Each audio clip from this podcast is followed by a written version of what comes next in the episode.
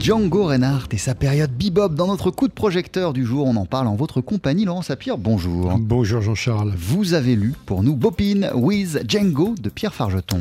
Nouveau titre en fait hein, d'une œuvre de jeunesse rééditée sous la plume d'un chercheur qu'on a surtout découvert lorsqu'il a planché sur le célèbre théoricien du jazz André Auder. Alors dans son livre sur Django Reinhardt, Pierre Fargeton nous offre une sorte de work in progress ou comment de 1947 à 1953 le guitariste le plus reconnu de l'époque va sauter avec allégresse dans le train du bebop, même s'il lui faut plusieurs stations pour arriver au bon terminus. Avec comme première étape une fameuse tournée avec Duke Ellington. C'est à ce moment-là, en fait, euh, effectivement, que, Django découvre la guitare amplifiée. Il est aussi euh, doué, euh, ça aide, d'une formidable acuité auditive. C'est l'un des rares en Europe à, reconnaître derrière le morceau Coco de Charlie Parker les accords de Cherokee. Et puis, il lui faut un peu de temps ensuite hein, pour trouver des sidemen au jeu aussi moderne.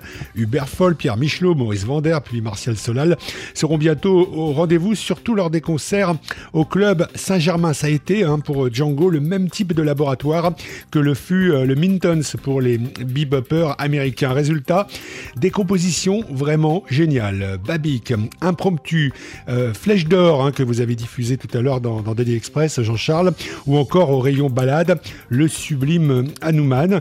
Des compositions encore trop peu connu du grand public et trop peu reprise. C'est en tout cas le point de vue de Pierre Fargeton. Ces thèmes, effectivement, euh, font partie des, thèmes euh, peu connus de Django. Alors, évidemment, dans, le milieu qui s'intéresse vraiment à la, galaxie Django, euh, on connaît quand même un peu ces thèmes, mais malgré tout, on les connaît moins. Et mon explication de cet état de fait, c'est que précisément, ce sont des thèmes qui se prêtent beaucoup moins à être joués dans la configuration qu'on appelle aujourd'hui jazz manouche, c'est-à-dire avec un ou deux guitaristes qui font la pompe. on peut bien sûr toujours, mais c'est personnellement, je trouve que c'est assez inapproprié de jouer un thème comme euh, Babik, par exemple, euh, avec euh, une rythmique qui ressemble à celle du, quintet du Haut Club de France de la fin des années 30. Reste à faire la part des choses entre la façon dont Django s'immerge dans ce nouveau vocabulaire, le bebop, tout en restant lui-même. Son dernier album, Les rythmes de Django, est assez stimulant en la matière. Il y a une façon de, chez Django, de prendre les aiguillages de la pensée, quoi, si vous voulez. Quand on est en temps réel et qu'on est en train de faire une phase d'improvisation, euh, on a des, des, types de réflexes qui, euh, qui font notre, notre identité.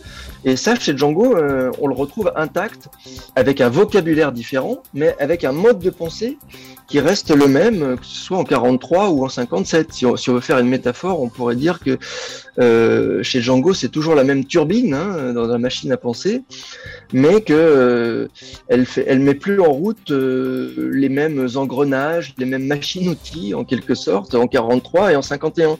Mais la turbine qui fait tourner tout ça, euh, c'est toujours la turbine euh, nucléaire euh, du cerveau de Django. C'est là où survient dans le livre une autre métaphore, cette fameuse maison que Django aurait toujours reconstruite en fait, musicalement parlant, d'abord en bois, puis en pierre, puis en briques et en matériaux modernes, un peu comme son peuple, nomade à travers les âges, mais voyageant, d'abord en charrette, puis en caravane, puis en camping-car. Une métaphore que Pierre Fargeton ne reprendrait pas aujourd'hui exactement dans les mêmes termes. Ce que je décris, c'est surtout la marque euh, de tous les musiciens de jazz qui ont euh, une forte personnalité. C'est la marque d'un Monk, c'est la marque d'un Parker. Euh, c'est le, fait qu'on puisse retrouver quelque chose de, similaire, de semblable, même à des, périodes où le vocabulaire s'est complètement métamorphosé.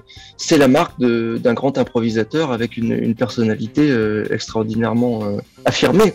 Bopping with Django, c'est aussi l'occasion de réhabiliter un certain Hugues Panassier qui est toujours passé pour un critique euh, ultra conservateur et pourtant il fut euh, élogieux lors de la parution en 1953 de ce dernier disque de Django Reinhardt dont la quête de modernité aura été brisée par une disparition prématurée la même année. Bopin with Django, un ouvrage signé Pierre Fargeton aux éditions de la Tour. Vous l'avez lu pour nous, Laurent Sapir. Merci beaucoup. À tout à l'heure.